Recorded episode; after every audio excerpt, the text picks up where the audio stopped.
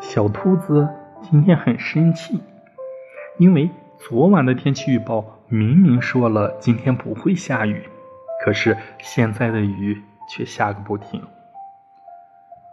而小兔子也没带伞，只能淋着大雨走回家了。一回到家，小兔子就拿出纸和笔，列出了自己的九十九个愿望。他觉得这个世界真是糟糕透了。他想，等自己完成了九十九个愿望，然后就离开这个世界。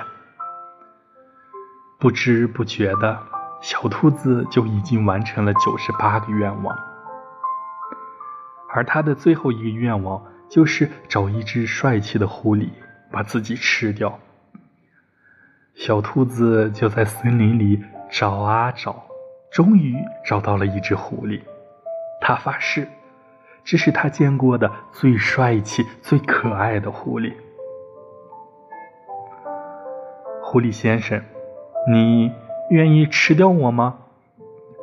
好啊，但是你要答应我，先帮我完成我的九十九个愿望。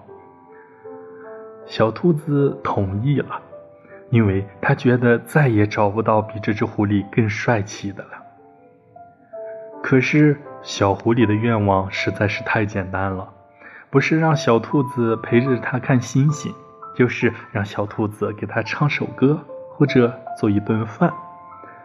最难的愿望也就是当他一天的女朋友。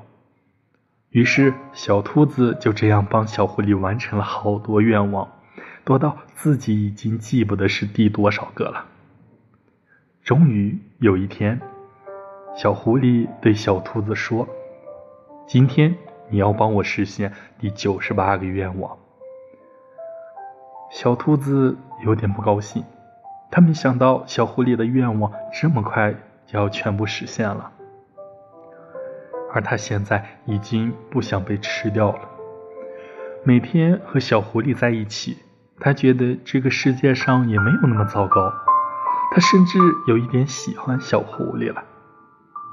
虽然有一些不舍，马上就要被小狐狸吃掉了，但是小兔子还是说：“好呀。”小狐狸笑了，他说：“我的第九十八个愿望，就是要告诉傻兔子一个小秘密。”小兔子。